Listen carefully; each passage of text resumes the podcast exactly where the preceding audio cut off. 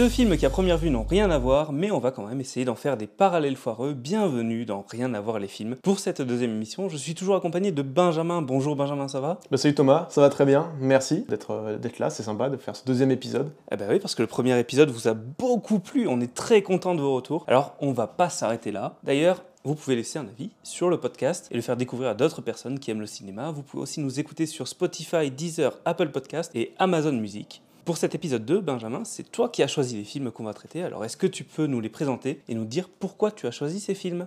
Alors pour aujourd'hui, j'ai choisi Shaun of the Dead de Edgar Wright qui est sorti en 2004 et euh, Rocky, le premier, sorti en 76 et réalisé par John J. Avildsen. Et euh, il me semble que tu aimes beaucoup Rocky. Bah ouais, j'adore Rocky, c'est une histoire qui me touche beaucoup et qui a beaucoup touché les Américains à sa sortie, ah, puisqu'il a quand même remporté l'Oscar du meilleur film devant Taxi Driver. Alors Rocky, ça parle de quoi En fait, c'est l'histoire d'un mec qui vit à Philadelphie et qui rêve de devenir boxeur professionnel, fait des petits combats par-ci par-là, mais il gagne pas beaucoup d'argent, il galère. Et un jour, il y a Apollo Creed, donc le champion du monde poids lourd, qui va lui proposer euh, de mettre son titre en jeu et de l'affronter sur le ring. Donc Rocky, qu'est-ce qu'il va faire? Ben, Il va évidemment saisir cette opportunité, il va l'affronter dans le but de réaliser son rêve. Et donc comme je disais, c'est un film euh, qui va conquérir le public à sa sortie en 76. Tout le monde va être touché par son histoire parce que Rocky, ben, c'est un bon gars, il est sympa, on veut le voir réussir. Et c'est un film qui retranscrit vraiment la valeur du rêve américain, à savoir que n'importe qui peut avoir sa chance de réussir aux États-Unis. Et c'est un film ultra personnel pour Stallone qui a écrit le film et qui réalisera certaines des suites. Et ça arrive aussi à une période dans sa vie où il galère, où il est obligé de vendre son chien pour réussir à manger. Rocky, en fait, c'est lui, c'est son visage à moitié paralysé, c'est sa façon de parler avec sa diction assez atypique. Et quand on mélange tout ça, ben, on obtient un énorme succès public et critique qui sort définitivement Stallone de la merde.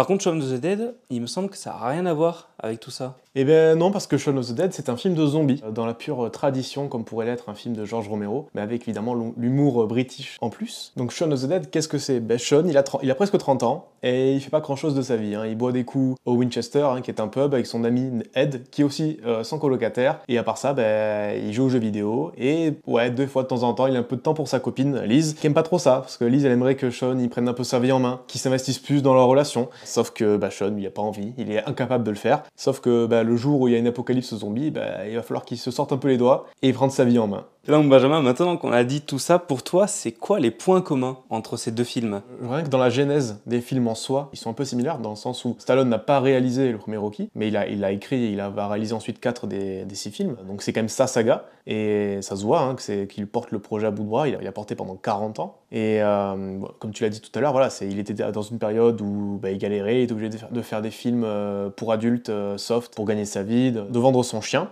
Il a des photos de lui sur le miroir dans, dans, sa chambre. Il y a son propre chien qui joue dans le film parce qu'il a pu le racheter après l'avoir vendu. Hein. Il est même crédité au générique. C'est But, Butkus. Butkus, ouais. Stallone. Et euh, c'est après avoir vu un match, un match de boxe qu'il a décidé d'écrire Rocky en 4 jours. Il a tenté, il a vendu son, son scénario au studio qui voulait pas l'embaucher lui. Mais il a dit non, non, mais quitte à avoir un budget dérisoire, je veux jouer dedans, je veux être le, le rôle titre parce que c'est mon film, c'est moi qui doit porter euh, Rocky à l'écran. Et Shaun of the Dead, c'est un peu pareil, parce qu'Edgar Wright, c'est son premier film. Parce qu'avant, il avait bossé sur une série qui s'appelle Spaced, avec Nick Frost et, euh, Simon, Pegg. et Simon Pegg, qui sont bah, les acteurs principaux de Shaun of the Dead. Et il a voulu s'essayer au cinéma, parce qu'il avait réalisé un, segment dans sa série qui ressemblait à Resident Evil. Et s'est dit, mais pourquoi pas faire un film de zombies euh, en entier, parce que j'aime bien les films de Romero, j'aime bien Resident Evil. Et il l'a fait, il a porté le projet. Et au final, c'était un énorme succès à sa sortie. Alors, peut-être pas autant que Rocky à son époque, mais il a quand même placé Edgar Wright sur la carte des réalisateurs. Et c'est avec ça qu'ensuite il a pu enchaîner avec Hot Fuzz, Le Dernier Pub avant la fin du monde, Scott Pilgrim et plein d'autres films que vous connaissez.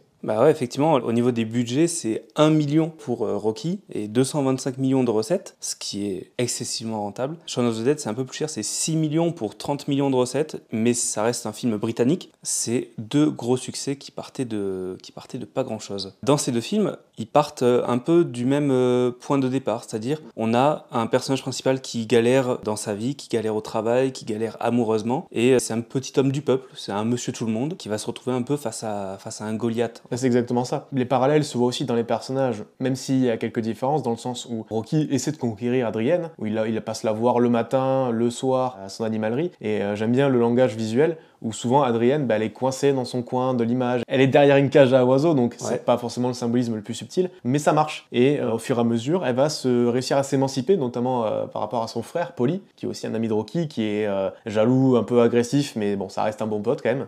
Bon, il y a quelques excès de, violence. Voilà.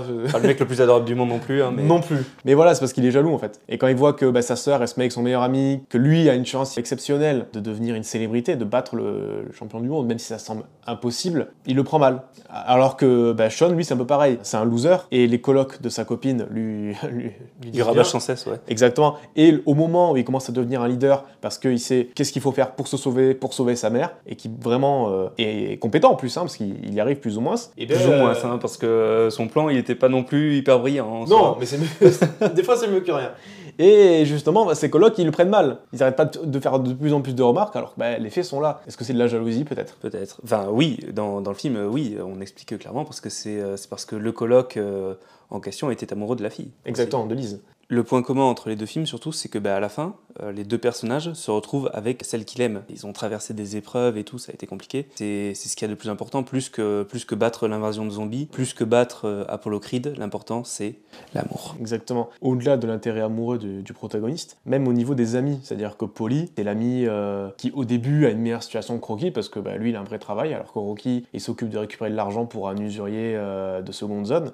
Et au fur et à mesure, bah, on se rend compte que Polly il jalouse Rocky, et en plus il arrête pas de lui demander trouve-moi un boulot, trouve-moi un boulot avec l'usurier, euh, avec Monsieur Grazo. Moi, j'en ai marre de trimballer des carcasses. Et je trouve qu'il y a un peu la même dynamique donc entre Sean et Ed, où Ed, c'est le colocataire, voilà, oui, c'est son pote euh, d'enfance, oui, il s'amuse bien en jouant jeux vidéo et en allant boire des coups, mais en fait, il progresse pas, il le tire vers le bas. C'est en mais remettant en question son amitié, en lui mettant vraiment euh, les faits devant le visage, parce qu'il y a plein de fois où Ed, justement, met en danger la survie du groupe, qu'il arrive à avancer. Il y a ce parallèle-là, mais aussi, je trouve, le rapport au père, entre gros guillemets, puisque Sean, dans le film, il a son beau-père, qu'il déteste, et qui, au final, dans ces derniers instants, pardonne et arrive à créer une relation avec lui. Voilà, il, comprend qu'il n'aurait pas dû être en colère, qu'il aurait, aurait dû profiter d'une figure paternelle qui aurait pu lui permettre de, se, de mieux s'en sortir dans sa vie. Et Rocky, c'est un peu pareil avec Mickey, son entraîneur, qui, voilà, il le reproche de ne pas l'avoir aidé euh, six ans auparavant quand il voulait devenir boxeur, et qu'au moment où il a une possibilité de devenir champion poids lourd, et bien comme par hasard, Mickey vient le voir. Sauf qu'il lui dit Toi, t'as ta chance de faire ça maintenant, de combattre Apollo Creed. Moi, j'ai pas eu la mienne, j'ai mal été conseillé, j'en ai pris plein la gueule, et là, je peux t'aider. Là, là, là, tu peux faire quelque chose parce que sans manager, tu iras pas loin, tu te feras rétamer. Et pour le coup, il aide vraiment, et c'est euh, que dans plusieurs films après qu'il va mourir. Et la mort de Mickey est assez triste, justement. C'est la première mort importante euh, parce que c'est dans Rocky 3. C'est avant Apollo Creed?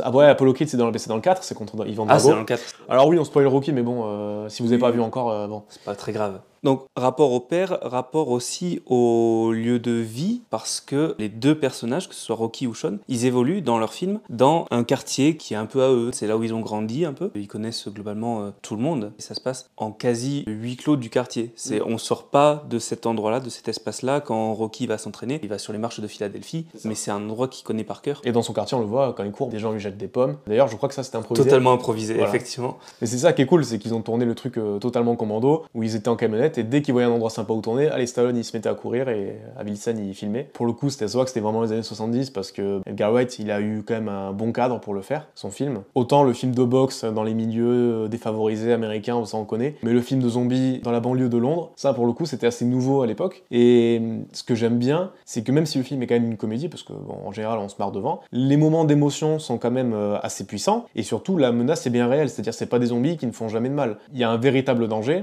Vers la fin du film, la comédie elle, y est quasiment plus. Ben c'est ça, en fait, euh, Shaun of the Dead, c'est un film qui utilise à la perfection les codes du genre qui parodie, c'est-à-dire les, les films de Romero, les Of the Les Army of the Dead, les Dawn of the Dead, et donc, il s'approprie euh, tous ces codes euh, jusqu'au type d'éclairage, au type d'optique qui sont utilisés. Et Rocky fait pareil dans son style, c'est-à-dire le film de sport, où il réutilise, ou alors il a un peu inventé, je sais pas. Il y a eu Raging Bull avant de Scorsese, mais bon, c'était quand même aussi particulier dans son style. C'est des codes qu'on connaît, qui poussent à la perfection, quoi, pour, euh, pour créer des émotions, pour créer des, des, choses qui sont assez fortes. Même si Rocky a été précurseur dans certains domaines, et notamment l'esthédicam, et ils ont eu l'idée de s'en servir pour le film parce que bah, c'était moins cher qu'une grue, et du coup plus simple à manier, surtout pour monter les marches, donc cette fameuse scène culte. Effectivement, c'est euh, Gareth Brown, je l'avais noté, qui a révolutionné la Steadicam. Et d'ailleurs, ce qui est marrant, c'est que sur YouTube, on peut retrouver les vidéos où il teste la Steadicam sur les marches de Philadelphie avec sa petite copine. Il filme euh, sa, copine en train de, grimper les marches et de refaire exactement le plan qui sera euh, dans le film plus tard.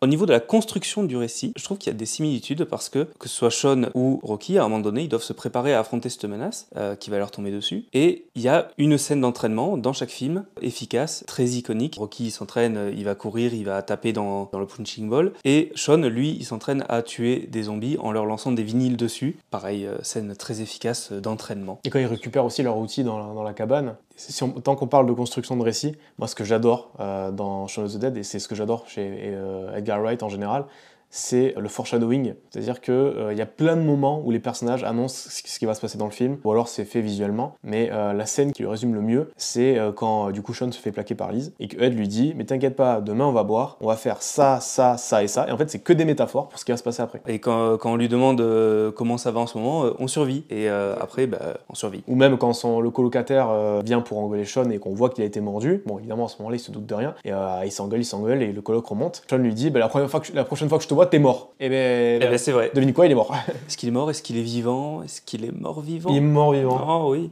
Bah après, il y a aussi euh, le fusil de Tchekhov euh, très très littéral, puisque Oui. bah, on a euh, le Winchester accroché au mur qui va servir après à tuer des zombies. Qui pense qu'il est, est un faux, qui est une réplique, alors qu'au final, il s'avère bien réel. Eh oui. Un peu comme Sean qui pense qu'il est un loser et qu'il peut pas faire mieux, malgré euh, toute sa bonne volonté. Et qu'au final, qui s'avère être un véritable leader et un véritable survivant. Est-ce qu'on retrouve ce genre de foreshadowing dans, dans Rocky?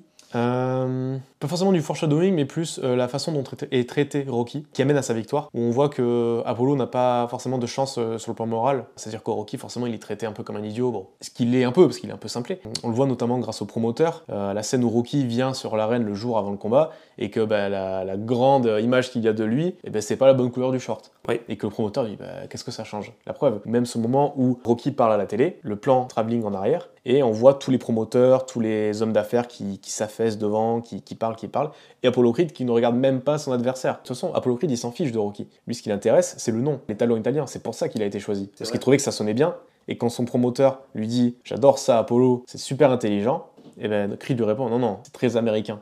D'ailleurs, c'est encore plus littéral quand euh, Rocky, lui, il arrive avec ce- juste avec son peignoir, avec la marque du- de l'abattoir euh, derrière. Et l'autre, il arrive en George Washington. euh, Voilà. Bah oui, il veut, il veut porter euh, toute la symbolique euh, sur ses épaules. il veut se montrer en, en héros, alors que le vrai héros, c'est Rocky. C'est le David contre Goliath. c'est- au final, c'est Rocky qui représente le mieux ce, ce rêve américain supposé, alors que c'est pas lui qui emporte les couleurs sur son short. Exactement. Il y a notamment cette réplique que j'aime beaucoup dans le film, pendant le combat, quand il y a le, le manager qui vient voir Apollo Creed dans le coin et qui lui dit il ne voit pas que c'est un spectacle, il croit que c'est un vrai match. Euh, J'adore cette réplique parce que justement après il y a tout un changement de mentalité qui s'opère dans, dans la tête euh, d'Apollo Creed qu'on voit à l'image, où il passe de, de champion qui vient faire son show à champion qui veut garder son titre, Parce clairement. qu'il- Parce qu'il est conscient qu'il y a un risque. Et c'est ça que j'aime bien avec Rocky, c'est que c'est un peu son parcours dans Rocky 3, où justement lui est champion, ils s'embourgoi- ils s'embourgeoisisent, c'est dur à dire. Et euh, ben, qu'au final il perd contre Clubberling, et c'est là que Apollo, qui a lui déjà appris sa leçon, vient pour lui remettre les idées en place, il dit non non mais t'es champion mais c'est pas acquis.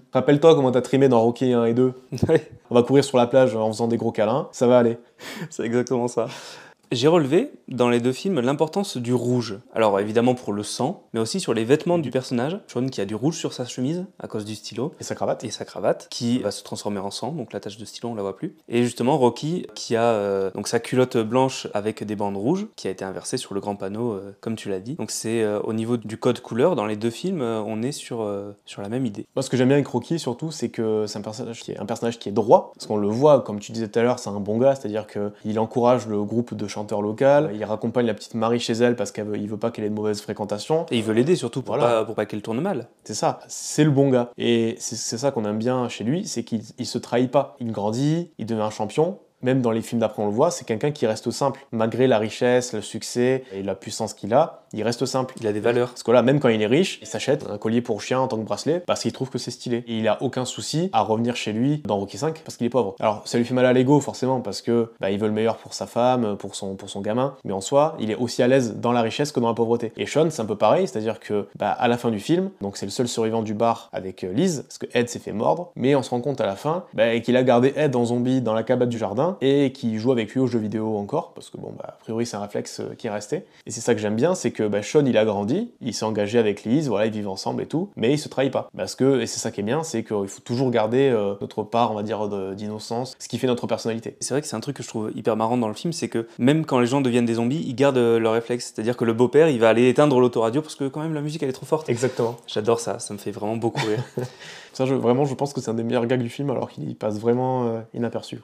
On peut vraiment passer à côté. Parce que c'est très facile de s'identifier, de s'identifier à tous ces réflexes, euh, parce que voilà, vu que c'est un, cadre très, très quotidien au final, de voir tous ces personnages, euh, voilà, mais en zombie, ils gardent leurs réflexes. Ce qui est aussi un héritage de Romero dans, alors je crois que c'est dans Night of the Living Dead, enfin en tout cas dans le deuxième qu'il avait fait, ou Dawn, non, je crois que c'était Dawn of the Living Dead, celui qui se passe dans un centre commercial où en fait les zombies reviennent et qu'un des personnages explique bah, qu'en en fait ils reviennent là par réflexe parce que c'est ce qu'ils faisaient souvent dans leur vie d'avant. De toute façon, les films de zombies ont souvent, euh, servent souvent à critiquer la société de consommation. C'est quelque chose qui s'est beaucoup perdu dans certains films de zombies ou des séries de zombies, où c'est juste une masse informe qui ressemble un peu à rien. Mais c'est ce qui est montré déjà dès le générique de Shaun of the Dead. Exactement, où en parler. On montre, enfin c'est pas encore des zombies, c'est juste des gens qui vivent leur vie, mm. et on montre le quotidien. Euh, ah, quand tu fais la queue au supermarché, quand tu fais la queue à la poste, euh, quand tu danses avec tes potes, et que t'es un peu défoncé. Et Ed, dans tout le film, c'est un peu c'est ça, c'est un zombie. Déjà, euh, dans tout le film, euh, à la fin, il, il, a pas tant changé. Il est sur son canapé en train de jouer à ses jeux vidéo, de pas bouger. Après, c'est ça que j'aime bien aussi avec euh, Edgar Wright, c'est que comme Sean, il se trahit pas, c'est-à-dire qu'il garde souvent les mêmes acteurs,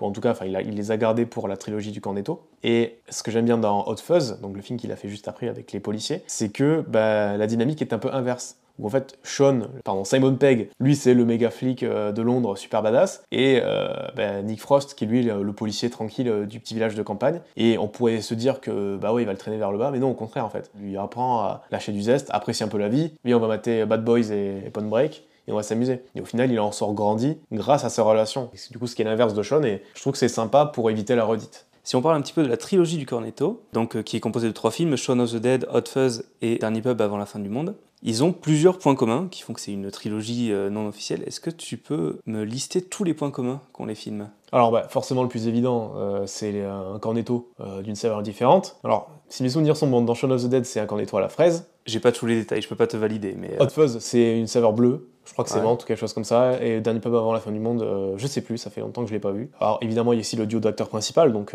Simon Pegg et Nick Frost. Et de scénaristes, avec Simon Pegg et Edgar Wright également. Euh, après, oui, après, je sais pas si on peut vraiment citer ça comme des points communs, mais on va dire le style d'Edgar Wright, avec son montage euh, super euh, rythmé et millimétré. Au-delà de ça, c'est surtout qu'il parodie des genres très codifiés Bien sûr. dans chacun de ses films. C'est donc les films de zombies, le buddy movie, voilà, avec le duo de flics. Il y a d'autres points communs. Est-ce que tu les as? Vraiment des scènes en commun dans tous les films Ah bah, il y a toujours plus ou moins une scène musicale, avec vraiment une musique qui donne le rythme de la scène. Ouais. Euh, il y a toujours ce passage où genre un personnage dit un truc, enfin... Non, j'ai pas. Alors, là comme ça, là comme ça, j'ai pas. Il y a dans chaque film un personnage qui passe à travers une barrière. C'est-à-dire soit il escalade la barrière, la barrière tombe, ah, soit il passe au travers complètement. Et eh oui, putain. Il y a les plans jump cut sur la tireuse à bière. Ok. Et il y a des caméos de Martin Freeman dans chaque film. Aussi, oui. Bah, bah, enfin, remarque, dans le dernier pas avant la fin du monde, il a pas qu'un caméo. Il, oui, il, a un vrai rôle. Joue, il joue euh, un des personnages. Pour le coup. D'ailleurs, il y a d'autres acteurs connus qui font des caméos dans la trilogie Cornetto. Il y a Kate Blanchett et Peter Jackson dans Hot Fuzz, au tout début. Ça, j'avais pas du tout vu. Kate Blanchett qui joue la, copine euh, qui fait partie de l'équipe de la police scientifique. D'accord. Et bon, elle, forcément, elle a une espèce de cagoule et un masque, donc on la reconnaît pas. Ouais. Mais bon, euh, on, reconnaît, on reconnaît ses yeux pour ceux qui reconnaissent, et sa voix, éventuellement. Donc Simon Pegg et Nick Frost, on les a retrouvés dans d'autres films, autres que la trilogie du Cornetto. Il y en a quelques-uns. Est-ce que tu les as? Il y en a un entre Hot Fuzz et euh, Dernier Pub. C'est Paul c'est, euh, tu ah vois bah ou pas le film, ouais. Avec l'extraterrestre. Ben, je pensais que c'était un film d'Edgar Wright, et pas du tout. Ils ont aussi fait une apparition dans Tintin, où ils jouent Dupont et Dupont. Tout à fait. C'est fou. Et euh, on les a vus dans Les Box Trolls, pareil, un film d'animation, mais ils n'ont pas des rôles euh, principaux. Enfin, je n'ai pas vu le film. Et dans Massacre au pensionnat, qui est sorti en 2018. Jamais entendu parler de ce film. Moi non plus. Vraiment, euh, voilà, j'ai hâte que Edgar Wright refasse un film avec ce duo, avec ce duo d'acteurs. Bien sûr. Est-ce que tu as des choses à rajouter sur les points communs entre les films? Il y a le fait que la violence, donc la boxe dans le cadre de Rocky et l'éclatage de zombies dans le cadre de Shaun of the Dead, c'est pas le centre du, du film en fait. Évidemment, c'est important parce que c'est le moteur de l'histoire. Mais Rocky, Dans Rocky 1, en tout cas, euh, le combat contre Apollo Creed, il dure euh, un quart d'heure, sur un film de, presque deux heures. C'est un film qui est plus centré sur l'humain, comme, euh, comme Shaun of the Dead. En fait, le, le sujet principal du film n'est pas le sujet principal du film. C'est ça. C'est un support. Exactement. Et il y a plein de gens qui, je pense, ont cet a priori sur les films Rocky. Parce qu'en général, quand tu dis que Rocky, c'est des films bourrins euh, qui, qui ont aucune réflexion, aucun thème, ben, c'est que tu ne les as pas vus. Parce que l'image qu'on a de Stallone, ben, c'est plus Rambo que Rocky en général. Ben, Jusqu'au 4, enfin le, le, le 3 c'est plus centré sur la boxe, mais les, en tout cas 1, 2 c'est vraiment centré sur l'humain. 4 c'est particulier parce qu'il y a vraiment le contexte politique de guerre froide. Même si, bon, Rocky 4, il y a un peu le, le message, euh, bon, c'est certes un peu naïf, un peu neuneux de dire, ben, les soviétiques et les américains, on devrait tous vivre la main dans la main, parce que c'est mieux que de se taper. De Bon. manière générale, c'est un peu neuneux, Rocky. Enfin, c'est Oui. c'est très euh, euh, idéaliste, on va Bien dire. C'est tout le monde il est beau, tout le monde il est gentil. Apollo Creed, c'est pas Apollo Creed n'est pas un méchant, c'est pas un antagoniste non plus. Ils deviennent très amis après. Il y a le combat à la fin de, de Rocky 2. C'est pas un méchant, c'est juste euh, quelqu'un qui essaie de profiter un petit peu de la situation. Et au final, euh, Creed se trouve à avoir aussi quelque chose à prouver dans le 2. C'est que les Oui. gens l'accusent d'avoir triché, d'avoir euh, pris le combat à la légère. Bon, là, c'est pour le coup, c'est plus son ego qui est touché, euh, alors que Rocky, c'est vraiment une, une ambition euh, profonde. Mais euh, ça sert, et c'est ça qui fait des bons antagonistes. Mais c'est ce qui s'est perdu, je trouve, dans Creed 3. C'est-à-dire que Creed 3, c'est vraiment un film qui est centré sur la boxe, avec cet antagoniste, euh, qui est un antagoniste de la vraie vie, du coup, maintenant, Oui. qui est plus dans le cliché, on va dire, dans le Mm. vrai cliché de bah, C'est un méchant, il sort de prison et il veut, il veut sa ceinture euh, de champion poids lourd. Alors que Creed 2, ça aurait pu être très casse-gueule, hein. avec le, le fils de Ivan Drago, ça aurait pu être juste une, histoire- une bête histoire de vengeance, mais Un peu, un peu fan service. voilà. Mais je trouve que le film se tient très bien. Et oui, j'ai pleuré à la fin de Creed 2, je n'ai pas honte. Il n'y a aucune Euh, honte à pleurer dans- devant les films.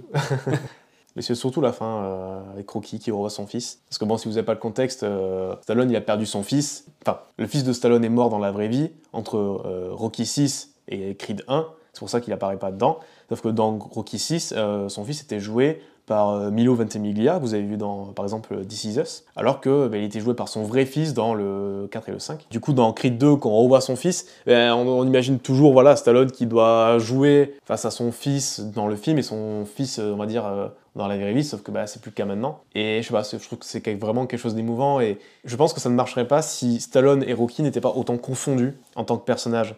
Si, c'était un rôle juste un, juste un rôle de composition quelconque, alors oui, ce serait une coïncidence un peu tragique, mais là, le fait que ce soit vraiment intimement lié, je trouve que ça, ça rajoute beaucoup plus d'émotion quand on a conscience de la chose. J'avais pas du tout cette euh, anecdote, effectivement. Ok.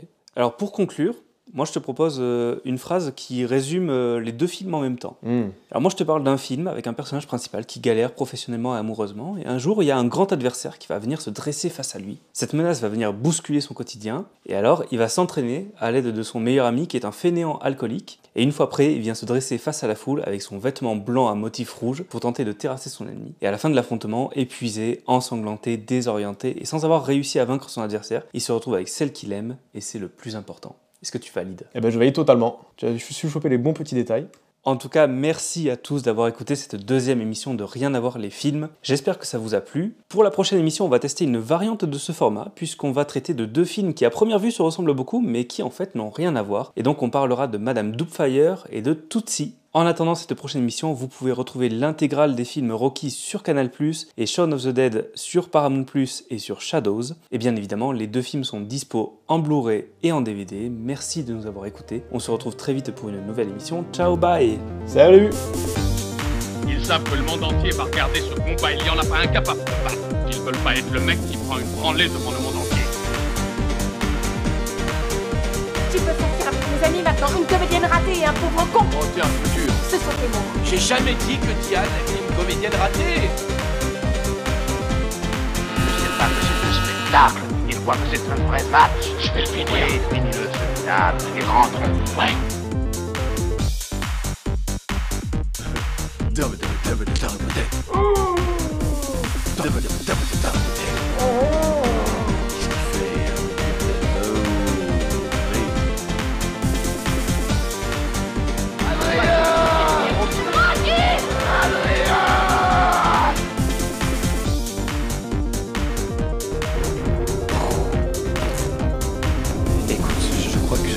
De tuer mon colocataire, ma mère et ma petite amie en une seule et même soirée.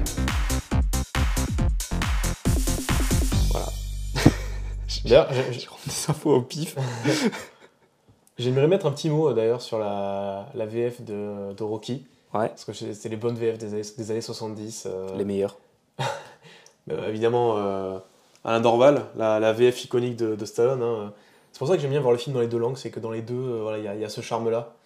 Euh, alors pour le coup, Shaun of the Dead, je ne l'ai jamais vu en VF.